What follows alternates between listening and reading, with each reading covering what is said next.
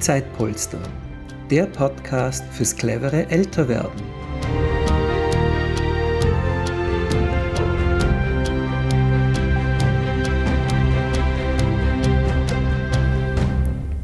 Herzlich willkommen zur neuen Podcast-Folge vom Zeitpolster Podcast.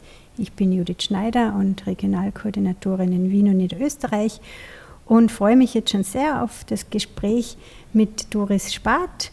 Doris ist eine Trainerin und ein Coach seit 13 Jahren in den Bereichen Resilienz, Achtsamkeit, Motivation und Entspannung.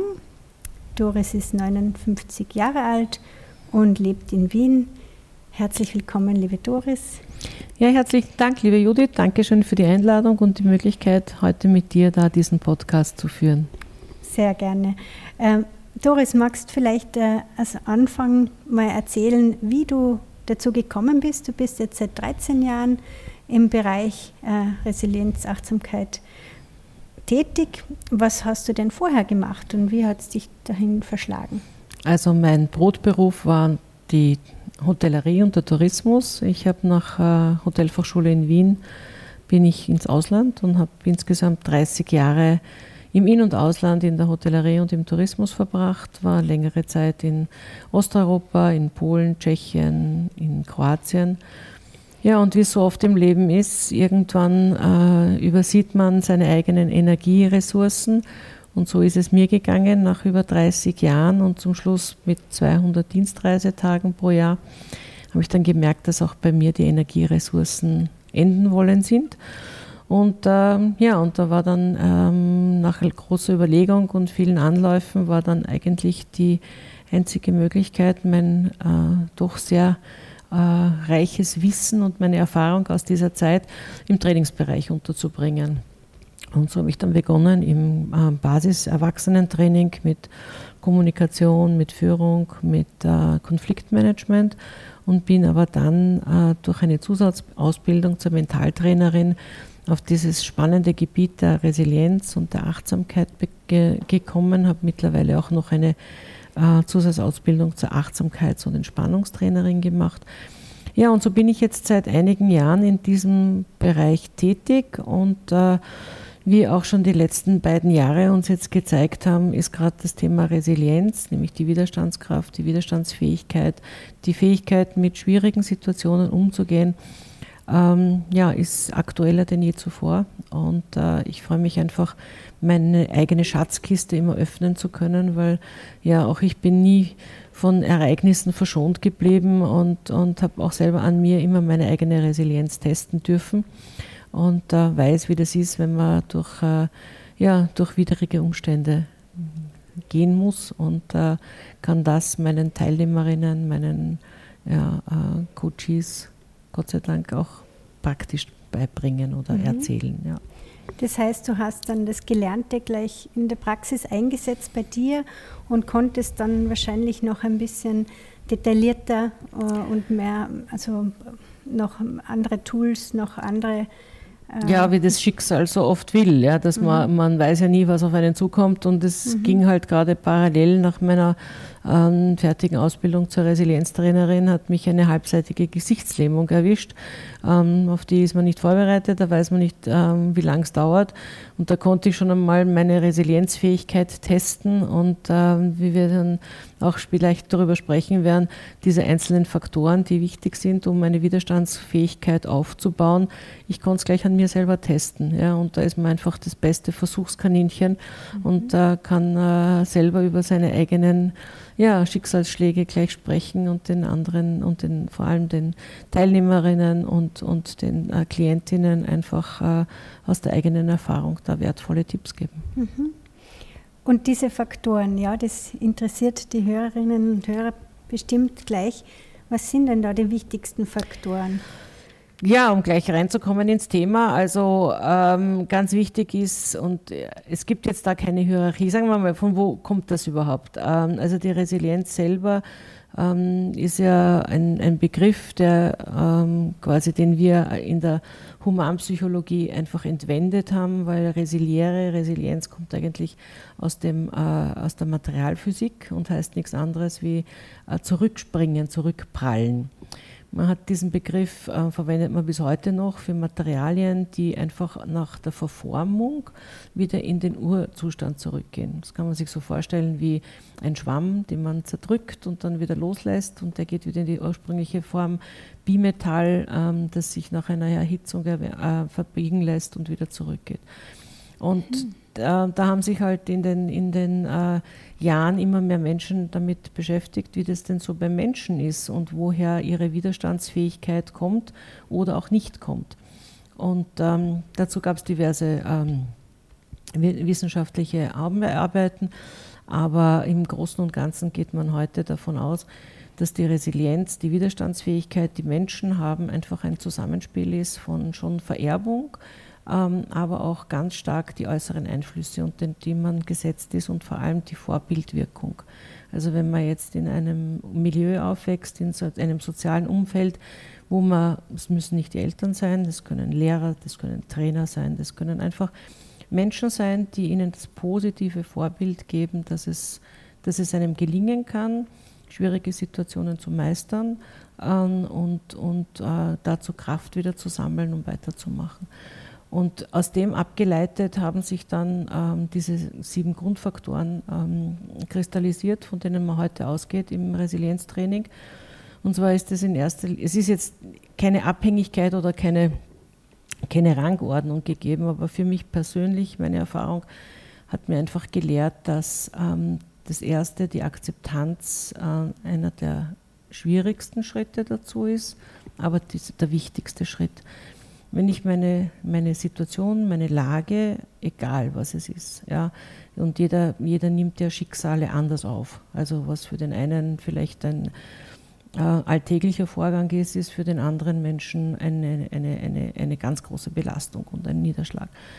Aber sobald ich das einmal für mich selber akzeptiert habe, dann habe ich erst die Möglichkeit, weitere Schritte zu machen. Und solange diese Akzeptanz nicht vollständig in mir ähm, da ist und ich bereit bin, werde ich immer mit mir hadern und immer wieder hinterfragen, warum ich und warum, warum geht es mir so. Also ich komme aus dieser Opferrolle nie raus. Also es gibt eben diese sieben Begriffe und da ist Akzeptanz eines davon. Ähm, das zweite ist der Optimismus, dass ich einfach auch ähm, nach vorblicke und äh, immer irgendwo klingt manches Mal auch sehr, sehr ähm, ähm, brutal, immer was Gutes sehe. Ähm, da kriege ich gleich immer die Frage, ja, aber ein Todesfall oder eine schwere Erkrankung, da kann ja nichts Gutes dabei sein. Nein, auf keinen Fall. Aber was man daraus vielleicht lernen kann, wie man selber wieder besser mit schwierigen Situationen umgehen kann. Also man lernt aus dem heraus, dass man selber stärker wird und so schlimm es auch ist, aber man kann selber wieder Kraft aus dem rausholen. Also die, der Optimismus, dann haben wir eben, was ich schon angesprochen habe, ähm, sich aus der Opferrolle begeben. Und das kennen wir, glaube ich, alle. So im ersten Moment, dann sind wir immer, immer das Opfer und immer sind die anderen schuld. Aber wenn wir da ein bisschen unseren Blickwinkel einmal verändern und einmal ähm, ein bisschen aus der äh, Vogelperspektive draufschauen, dann äh, sind wir nicht immer die Opfer, sondern wir haben sehr wohl auch eine große Selbstverantwortung und da sind wir schon wieder beim nächsten Punkt, uns ähm, aus dieser Situation rauszumanövrieren. Also wenn wir die ganze Zeit im Winkel sitzen bleiben und sagen, ich bin so arm und ich bin das Opfer, dann wird sich nie was ändern. Ja, also da geht es darum, dass man sich selber am Schopf packt und sagt, so, und jetzt genug ähm, ge, äh, geweint und genug äh, wie man bei uns sagt, in Wien gesudert ähm, und rein ins Leben und jetzt packen wir es. Also jetzt haben wir schon die Akzeptanz, den Optimismus, wir haben die Opferrolle, wir haben ähm, die, die äh, was wichtig ist, die Lösungsorientierung. Weil ähm, solange ich mit mir selber hader, werde ich nie eine, eine Lösung finden. Also da muss ich mich auch wieder befreien davon. Selbstverantwortung habe ich schon gesagt. Ähm, wir neigen auch immer wieder dazu, gerne in die Vergangenheit zu blicken ähm, immer zu sagen, ja, damals war alles viel besser und früher und Ähm, also ich kenne sogar Fälle, wo Menschen nach 50 Jahren sich noch immer darüber ärgern, dass sie irgendeinen Mietvertrag nicht abgeschlossen haben vor 40 Jahren, äh, die also sehr in der Vergangenheit behaftet sind. Und da geht es natürlich schon sehr darum, dass ich mich auf die Zukunft konzentriere. Also dass ich sage, okay, ja, das ist jetzt die Situation, das kann ich daraus lernen, was kann ich davon ähm, äh, ableiten, aber wie schaut die Zukunft für mich aus. Das sind jetzt einmal sechs. Und der siebte ganz wichtige ist, ähm, allein lässt sich es am wenigsten leicht schaffen. Also es geht ums Netzwerken, sich mit anderen Menschen äh, vernetzen, mit anderen Menschen zusammentun, die vielleicht ähnliche Erfahrungen haben, aber auch die ganz andere Erfahrungen haben. Äh, weil wenn man so in die ähm, Opferrolle hineingleitet, dann kann es einem passieren, dass einem dann vielleicht noch für andere noch mit hineinzieht. Ähm, nein, es geht wirklich darum, dass man Hilfe holt, dass man sich vernetzt, dass man Gesprächspartner hat und dass man nicht glaubt, äh, man schafft alles allein. Äh, mhm. Also diese, diese vorgetäuschte Stärke und dieses, dieses Selbstbewusstsein ist in dem Fall eher kontraproduktiv. Ja? Mhm. Also eher da, da vernetzen. Ja, und auf diesen, diesen äh, Fundamenten passiert die Resilienz, auch das Resilienztraining. Also man versucht da wirklich auf diese einzelnen sieben Faktoren einzugehen und äh, schaut einmal, weil es hat jeder überall irgendwie eine Stärke. Äh, und dann schaut man halt, wo sind die Bereiche, wo es noch ein bisschen Luft nach oben gibt und mhm. wo man ein bisschen mehr drauf schauen sollte, dass es mhm. besser wird. Spannend. Also das sind ja schon ganz viele wertvolle Tipps dabei, wo man sich selber einfach schon einmal damit beschäftigen kann und selber aktiv werden kann und darüber nachdenkt. Was ist aus deiner Erfahrung her so, du hast vorher schon gesagt, die Akzeptanz ist oft der schwierigste Punkt. Mhm. Gibt es auch ähm, jetzt Bereiche zum Beispiel wie beim Optimismus? Äh, da hört man ja immer wieder, das ist ein Optimist, das ist ein Pessimist. Äh, also ist es oft schon vorgegeben und haben dann manche Schwierigkeiten damit, äh, sich da auf die andere Seite zu schlagen oder gibt es da auch Werkzeuge dafür? Also was den Optimismus anbelangt, ähm, respektive den von uns Menschen in, in ja, hauptsächlich gepflegte Pessimismus, da kann ich immer nur sagen, wir sind nicht schuld. Das sind unsere Vorfahren. Das waren das waren die äh, Menschen, die noch Höhlen bewohnt haben und äh, den allseits gebrauchten Säbelzahntiger ähm, gefürchtet haben. Äh, wir Menschen sind mit einem gesunden Pessimismus ähm, ähm, erzogen. Wir sind auch genetisch mit einem Pessimismus ausgestattet ähm, zum Selbstschutz. Also den kann man jetzt nicht ganz wegstreichen. Das ist im Prinzip ist es normal, dass man eine Spur von ähm, Skepsis, dass man eine Spur von ähm, ja auch ein bisschen Angst hat. Aber der Säbelzahntiger ist in der, in mittlerweile ausgestorben, aber wir Pessimisten nicht. Und äh, darum sollte man sich schon ein bisschen damit auseinandersetzen, inwieweit mein Pessimismus vielleicht schädlich für mein Leben ist. Also man geht davon aus, dass ähm, von einer, wenn man von 100 Prozent ausgeht, die Anzahl der Pessimisten ungefähr bei einem Viertel liegt. An zweiter Stelle, äh, spannenderweise, sind es die Realisten, die einfach äh, abwägen und sagen so oder so. Aber der reine Optimist, der dann oft immer so als, ja, das ist der, der, der Fantast oder, oder der, der ähm, Tagträumer dargestellt wird, aber der Optimist, der sagt, okay, ja, in allem ist irgendwas Gutes, ähm, gehen wir es an, packen wir es an, die sind äh, mit auf die gesamte Menschheit äh, oder auf unseren Kulturkreis übergerechnet, liegen die bei nicht einmal 10 Prozent. Ja. Also die kann man schon ein bisschen ähm, mit der Lupe suchen, aber man kann selbstverständlich was dran tun, indem man wirklich einmal auf, sie, auf seine Wortwahl auch ein bisschen achtet. Ja. Mhm. Ähm, pessimistische Menschen neigen immer sehr dazu zu sagen, was alles nicht geht, ähm, dass man Dinge machen muss. Äh, äh, wenn ich sage, ich darf was tun oder ich kann was tun, dann klingt das schon einmal anders und man fühlt sich anders dabei. Das Müssen ähm, verursacht wieder Stress. Ich muss das, ich, ich, ähm, ich fühle mich schuldig, wenn ich es nicht tue. Ich kann es tun. Ja, ähm, dann, dann hat man schon mal einen anderen Zugang.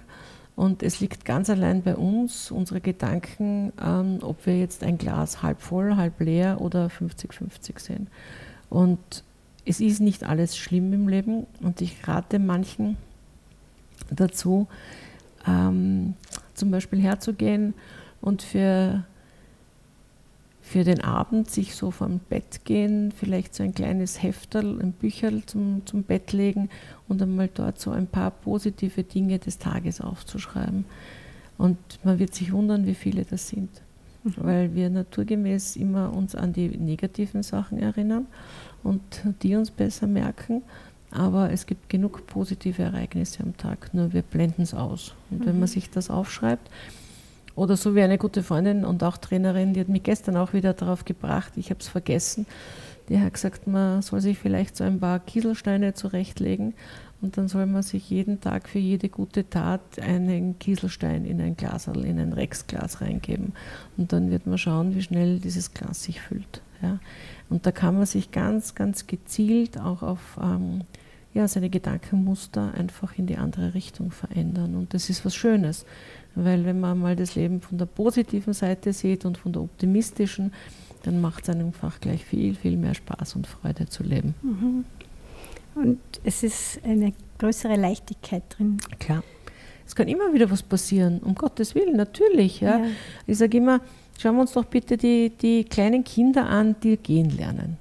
Das ist für mich so ein, ein ganz klassisches Beispiel. Ich frage immer meine Teilnehmerinnen im Training, wie lange glauben sie, würde es dauern, wenn wir als erwachsene Menschen mit unserer jetzigen Lebenserfahrung, mit unserem jetzigen Können, mit, mit unserem Gedankenzustand, wenn wir jetzt einfach, weil es halt so ist, gehen lernen müssten. Also nicht nach einem Schicksalsschlag, sondern so wie ein Kleinkind vom Krabbeln aufstehen und gehen. Wie lang würde es dauern?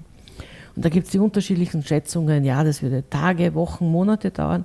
Sage ich nach meiner Einschätzung, wird es uns nicht gelingen. Nie. Weil nach dem dritten Mal hinfallen, auf den Popo fallen, sich wehtun, würden wir als Erwachsene sagen, um Gottes Willen, viel zu anstrengend, das tut mir weh, nein, ich bleibe am Boden und ich krabble weiter. Die kleinen Kinder, die haben aber ein Ziel. Die wollen zur Mama, die wollen zum Papa, die wollen zu dem Kastel, das sie endlich aufmachen wollen. Das heißt, es ist ganz egal, wie oft sie hinfallen. Sie stehen immer wieder auf und sie gehen immer wieder und sie probieren es immer wieder so lang, bis sie es können. Und diese Fähigkeit, die geht abhanden, ja, weil wir Erwachsene einfach viel zu rational denken und dann ist der Schmerz da und der Umstand und die Schwierigkeit und irgendwann einmal sagen wir, na, interessiert mich eigentlich nicht so wie es bis jetzt gegangen ist, hat sie auch gepasst. Ja.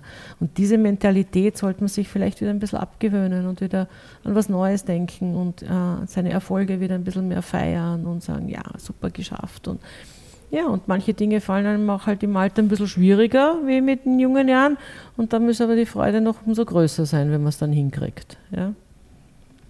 Dazu fällt mir ein, dass leider ist es ja momentan so, dass wenn man Nachrichten liest, hört, schaut, dass da die negativen Berichte überhand nehmen und zwar in den verschiedensten Bereichen. Hast du da einen Tipp dafür, dass man sich da nicht so sehr hinunterreißen lässt? Also ich bin ja selber auch Betroffene, weil ich sehr, sehr ähm, ähm, immer schon sehr politisch interessiert war und, und regelmäßig Nachrichten schaue und und, und mich das alles sehr interessiert. Und ich kann nur von, meiner eigenen, ähm, von meinem eigenen Zugang her sprechen. Ich versuche in meinem Leben, in meinem Umfeld etwas Positives zu bewirken.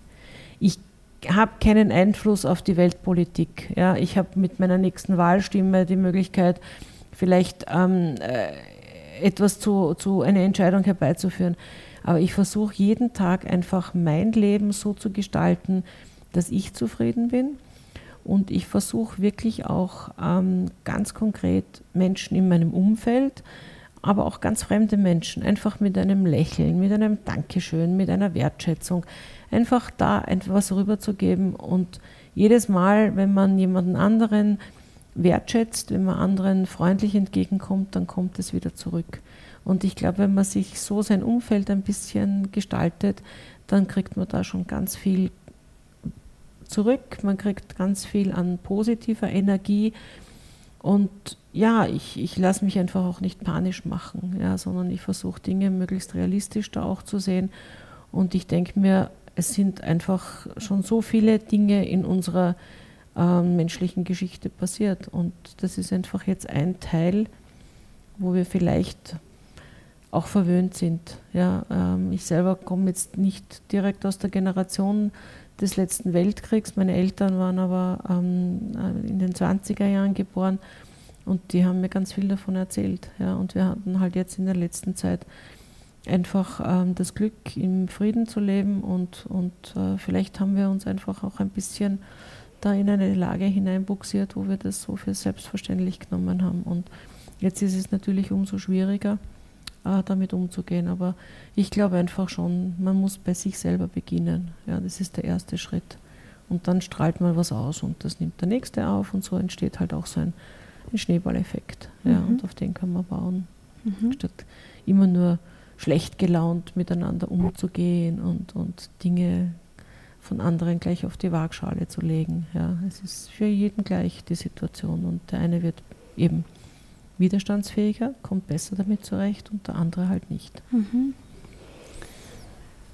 Sehr gut. Und wie ist es jetzt? Ähm, hast, du das, hast du die Erfahrung, dass Menschen im höheren Alter generell resilienter sind als Junge, einfach weil sie schon viele Erfahrungen gemacht haben, durchmachen mussten? Oder ist es da immer noch so, dass, äh, dass es darauf ankommt, wie derjenige damit umgegangen ist, mit diesen Erfahrungen? Man kann nichts verallgemeinern. Es wird so oder so sein, aber meine persönliche Beobachtung geht halt schon darin, dass Menschen, die wirklich ähm, die Kriegsgeneration, die den Zweiten Weltkrieg ähm, wirklich miterlebt haben, aber auch jetzt Menschen, die jetzt geflüchtet sind in den letzten Jahrzehnten, sei es jetzt aus Ungarn oder sei es aus Tschechien oder jetzt aus dem Jugoslawienkrieg, die also so eine ganz schwerwiegende Situation, ähm, eine kriegerische Auseinandersetzung selber erlebt haben, mache ich einfach die Beobachtung, dass diese Menschen einfach durch diese Situation Widerstandsfähigkeit aufgebaut haben. Ähm, ich, wenn man sich so anschaut, ähm, die, die Generation, die in den 30er, 20er, 30er, 40er Jahren geboren wurde und die, die auch die Nachkriegszeit mit, mit all ihren ähm, ähm, Mängeln und, und, und mit ihren Schwierigkeiten gemeistert haben, für die sind diese Situationen im Moment, ja, okay, haben wir schon gesehen, haben wir schon gehabt, äh, gehen anders damit um die Generation, die darauf gefolgt ist, die hat sich schon ähm, aus der ähm, ähm, wirtschaftlich besseren Situation entwickelt. Ähm, hat versucht, ähm, äh, sich da sein Leben aufzubauen, ohne großen Widerstand. Und da mache ich halt schon manches Mal die Beobachtung, dass man sich da gerne selber ein bisschen überschätzt in seinen Fähigkeiten. Ähm, man muss äh, viele Dinge gleichzeitig machen. Man hat wieder, ich habe wieder das Wort muss verwendet. Man merkt schon, ja, es ist ein Unterschied, ob ich sage, ich muss jetzt alles gleichzeitig oder ich darf oder ich kann es machen. Ähm, und äh, da beobachte ich schon sehr, dass die multiplen Aufgaben, das sogenannte Multitasking, was auch schon ähm, Menschen, die jetzt in den 50er, 60ern sind, ähm, dass die schon von dem so gefangen sind, dass da auch schon die Tendenz der Überforderung da ist. Ja. Mhm. Ähm, man nimmt sich heute so das selbstverständlich, das Großelterntum. Äh, äh, das ist so gepachtet, ähm, dass man so quasi als, als äh, unentgeltliche ähm, Pädagogen und Pädagoginnen eingesetzt wird rund um die Uhr. Äh, man kriegt dann auch schlechtes Gewissen vermittelt, wenn man vielleicht einmal ein bisschen auf sein eigenes Leben achten will. Und da mache ich schon immer wieder die ähm, Beobachtung, dass Menschen da in eine, auch in eine Mühle reinkommen. Ja, und, äh, und das Nein sagen ist halt dann die schwierigste Übung. Da haben viele einen Sprachfehler und können das nicht so gut über die Lippen bringen. Die denken sich's oft, aber das Artikulieren ist manches Mal recht schwierig. Ja, und das gehört dazu. Da kommt vielleicht gleich äh, der nächste Begriff ins Spiel, die Achtsamkeit. Mhm. Äh, wenn man auf sich selber Acht gibt und auf die Momente, dann kann man das vielleicht besser einschätzen und besser dann auch, äh, ja, ja, dass man dann auch gleich besser auch. weiß, wann ist jetzt genug, wann brauche ich wieder Zeit für mich selber. Ja. Wie kann man an der Achtsamkeit arbeiten? Ja, die Achtsamkeit ähm, ist, ist ein, ein, ein sehr großes Thema in dem Zusammenhang, weil wir mittlerweile aufgrund gesellschaftlicher ähm, äh, Situationen, äh, Druck des Umfelds, ähm, man wird in bestimmte Rollen hineingepresst, wo man funktionieren sollte. Und dabei geht die Achtsamkeit wirklich ganz, ganz stark verloren. Und was heißt achtsam? Ja, achtsam heißt, dass man nicht immer in der Zukunft lebt und nicht immer mit seinen Gedanken abschweift, sondern dass man einfach einmal wieder bei sich ist, dass man sich selber spürt und seine Umwelt spürt. Ich begegne so vielen Menschen und das wird jetzt natürlich noch verstärkt mit unseren technischen äh, Gehilfinnen und Gehilfen. Ich sage immer, das sind unsere Lebensabschnittspartnerinnen, ja, ob sie jetzt äh, Samsung, ähm, Hawaii oder Apple heißen, die uns ganz, ganz viel Achtsamkeit wegnehmen. Ähm, wir glauben zwar, wir haben da tolle Hilfsmittel neben uns, aber im Gegenteil, in vielen, vielen Bereichen sind sie schädlich und, und kosten unsere Achtsamkeit. Mhm. Es gibt mittlerweile ja eigene Apps ähm, drauf, die einem wieder achtsamer werden lassen. Äh, also ich mache es anders. Wenn ich achtsam sein will, dann gehe ich einfach in den Wald oder ich gehe, ich nehme mir eine, eine stille Minute und ich bin einmal ganz bewusst im Hier und Jetzt.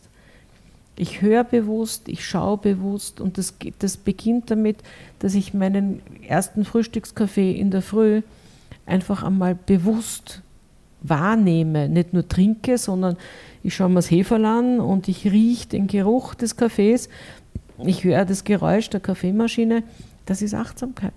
Dass man das nicht mehr so nebenbei macht, sondern dass man es bewusst macht. Und da fallen einem schon einmal die ersten Dinge auf.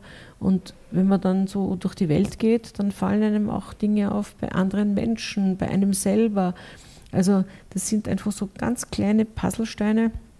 Und wenn ich die zusammen äh, tue und zusammenlege, dann entsteht ein, einfach ein schönes Bild des bewussten Umgangs mit sich selber und mit seinem Umfeld. Und ich sage nur, wenn es mir selber gut geht, dann bin ich auch ähm, genießbar für meine, für meine Menschen um mich herum. Ja.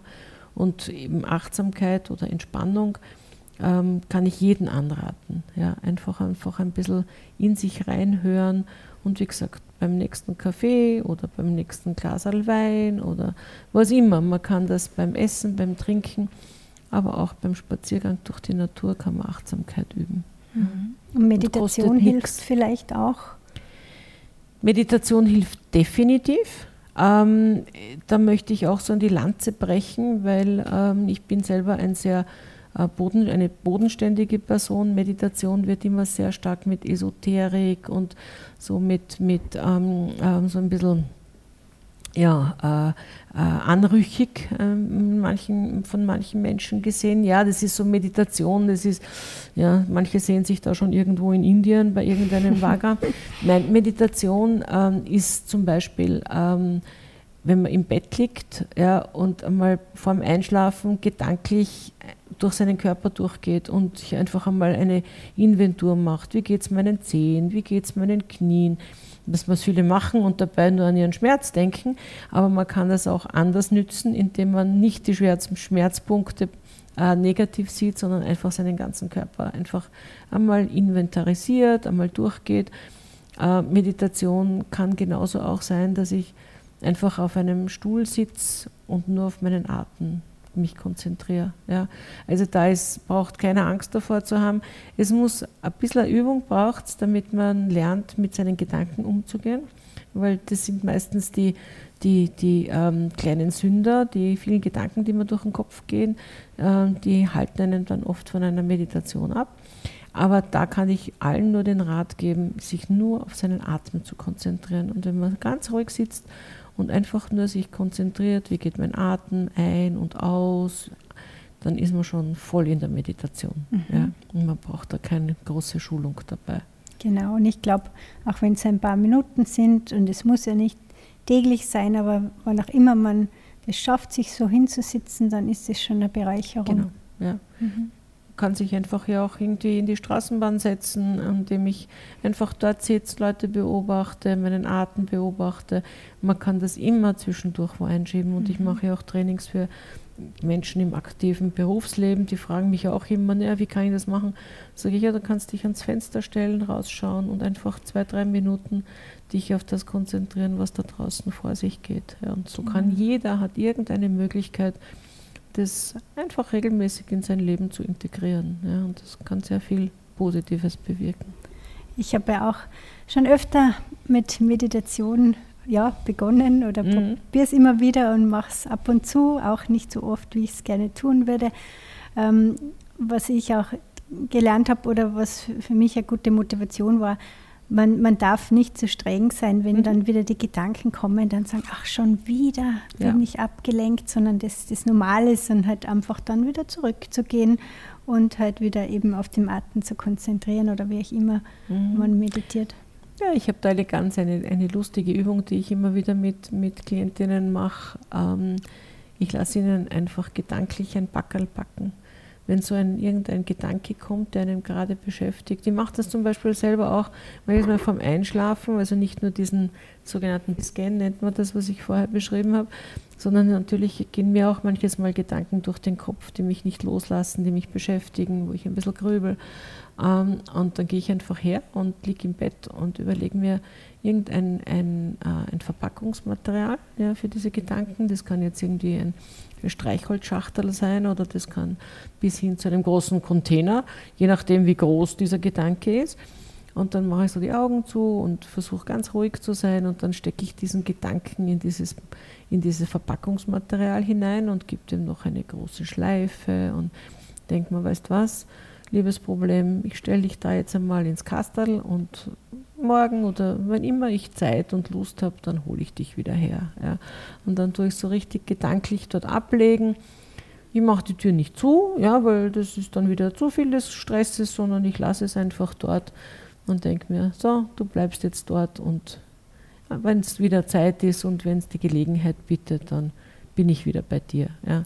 Und meistens bin ich dann, dann schon eingeschlafen bei den letzten Gedanken. Also man kann mit seinen Gedanken wahnsinnig viel tun. Mhm. Ja, man unterschätzt immer seine, sein Gehirn und die Möglichkeiten, die man so im Kopf hat. Ja. ja, sehr gut.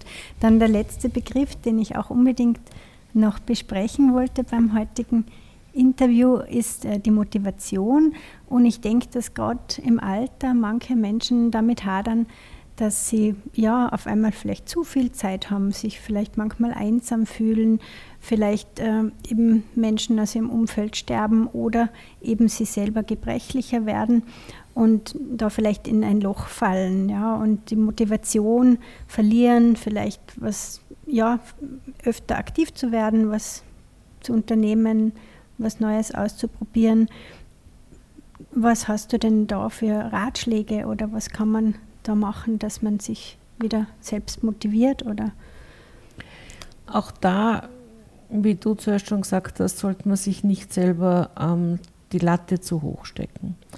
Ähm, jeder von uns leidet an motivationsstärkeren und motivationsschwächeren Momenten. Das, was aber ganz wichtig ist, ähm, dass man sich ein Ziel setzt und das Wichtige bei dem Ziel, es muss realistisch sein. Also wenn ich mir jetzt zum Ziel setzen möchte, ich möchte nächste Woche ähm, aus dem Stand zwei Meter springen in die Höhe, dann weiß ich schon, brauche ich gar nicht anfangen. Ja? Weil, ähm, weil das unmöglich und nicht realisierbar ist. Aber so in kleinen, so kleine Schritte ähm, einfach Dinge anzugehen, die dann mit Erfolg gekrönt sind, die einem dann wieder weiter motivieren. Und das kann ja wirklich einmal die Kleinigkeit sein, dass ich sage, okay, heute nehme ich mir vor, ähm, dass ich einen Spaziergang mache. Ja, einfach nur meinen Häuserblock. Oder ich setze mich gerade bei dem wunderschönen Wetter, da sind wir wieder bei der Achtsamkeit, ich genieße und versuche mich auf dieses schöne Wetter und auf die, auf die momentane grüne Pracht draußen ein bisschen zu konzentrieren. Also Motivation hängt immer von mehreren Faktoren ab, aber die wichtigsten sind definitiv eine, eine realistische Zielsetzung, die ich mir setzen muss und dass ich mich dann auch selber wirklich über Dinge freue. Und ich sehe es auch ähm, als spannende Gelegenheit, ja, wenn man vielleicht aus seinem, seinem vorherigen Alltag ähm, jetzt in, eine, in einen neuen Zeitabschnitt, in einen neuen Lebensabschnitt kommt, wieder vielleicht was Neues anzufangen, neue Interessen zu haben, vielleicht wirklich zu lernen, ähm, besser mit dem Computer umzugehen. Da gibt es auch ähm, Gruppen, die sich vernetzen, äh, ähm, Wandermöglichkeiten, Tanzmöglichkeiten, vielleicht nicht alleine Dinge zu tun, sondern sich da wieder Partner und Partnerinnen zu suchen, die einen da ein bisschen helfen und die einen auch wieder motivieren. Also es gibt äh, gerade die heutigen Technologien bieten da noch zusätzlichen Ansporn, um das auszunützen und, äh, und einfach auch den Mut haben, aus seiner Komfortzone rauszusteigen. Weil auch wenn es einem manche Tage nicht so gut geht, aber man kann damit umgehen, weil man kennt sich ja schon. Mhm. Aber diesen einen Schritt zu wagen und sagen, so, heute, heute gehe ich da raus. Meine Mutter hat das gemacht. Meine Mutter, die hätte jetzt 2021 äh, ihren 100. Geburtstag gefeiert. Und ich weiß noch, meine Mutter ähm, ist früher in Rente gegangen als mein Vater und die war dann sehr, sehr alleine oft und mein Vater war oft auf Geschäftsreise. Und ich habe immer wieder gesagt, Mama, fahr doch mit bei irgendeinem Busunternehmen, mach doch was. Ja, und alleine und das traue ich mir nicht. Und irgendwann einmal eines Tages hat sie sich den Mut gefasst und hat wirklich so einen kleinen Tagesausflug gebucht.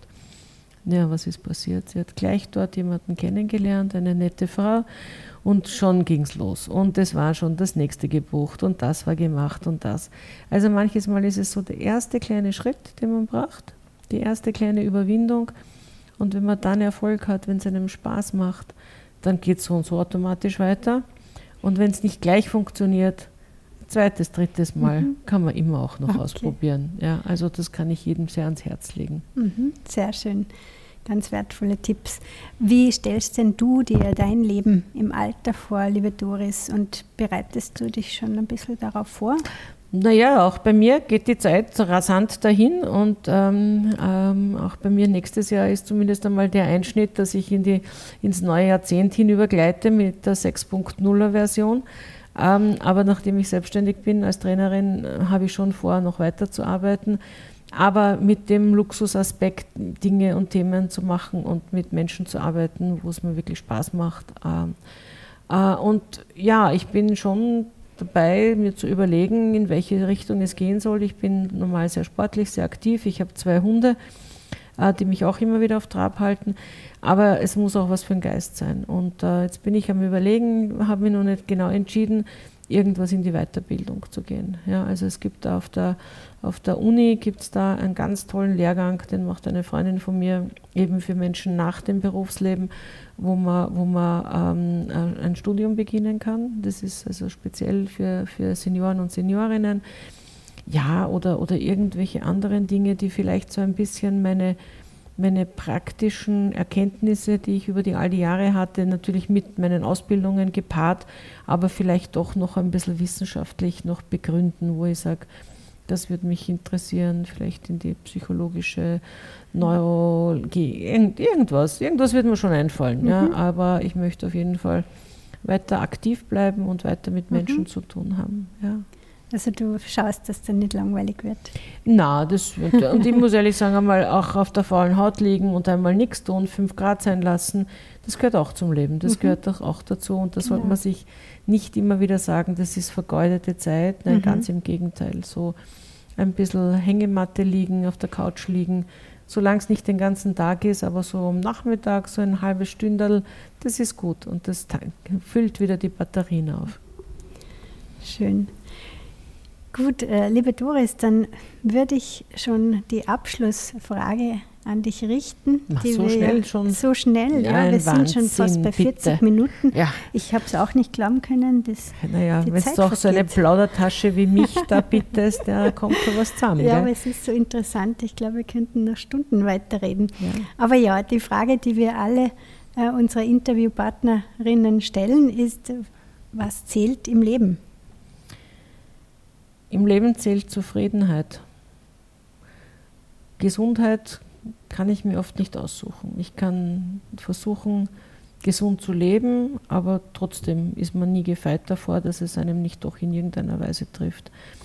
Aber ich kann das auch mit einer Zufriedenheit, mit einer Wertschätzung und einer Dankbarkeit einfach auch alles viel besser für mich vereinbaren, für mich einordnen und einfach jeden Tag zu genießen, der kommt und immer die schönen Seiten zu sehen und die paar schlimmen und die paar negativen, die es gibt, ja, gehört auch dazu. Ich sage immer, das ist so wie, wenn man sich, gerade jetzt ist die Erdbeerzeit, wenn man sich so einen schönen Korb Erdbeeren kauft, ja, es gibt halt hin und wieder mal die eine faule drinnen. Aber da muss man schauen, dass man sie rechtzeitig rausnimmt, damit sie die andere nicht ansteckt. Ja. Und somit hat man lange seinen guten Erdbeeren und die sind dann auch schnell aufgegessen, wenn man sich wirklich daran ergötzt und sich daran freut. Ja. ja, das ist es. Super, wunderbar. Herzlichen Dank, liebe Doris, für das schöne Gespräch. Ich danke auch ganz herzlich und ich wünsche allen Zuhörerinnen und Zuhörern einfach auch ganz viel Kraft und Widerstandsfähigkeit und viel, viel Optimismus. Es ist möglich. Dankeschön.